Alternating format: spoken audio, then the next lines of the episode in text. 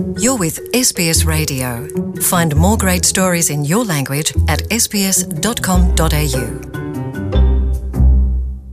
É um muito bom sinal que a maioria dos eleitores na Austrália tenha mostrado preferência por opções que propõem políticas ambiciosas para enfrentar a emergência climática e com um plano para fazer da Austrália uma potência global em energia renovável. Este é por agora o único comentário político em Portugal ao resultado das eleições deste sábado na Austrália. O comentário vem de uma dirigente do Partido Socialista, o partido que foi recentemente reconduzido no governo de Portugal com maioria absoluta. Não há de momento comentários por parte da diplomacia, do governo ou da presidência da República, e isto porque Neste fim de semana, o primeiro-ministro António Costa está em visita à Ucrânia, também à Polónia e à Roménia, enquanto o presidente Marcelo Rebelo Sousa e o ministro dos Estrangeiros João Gomes Cravinho estão a regressar de quatro dias em Timor-Leste, onde participaram nas celebrações dos 20 anos da independência, também na posse de José Ramos Horta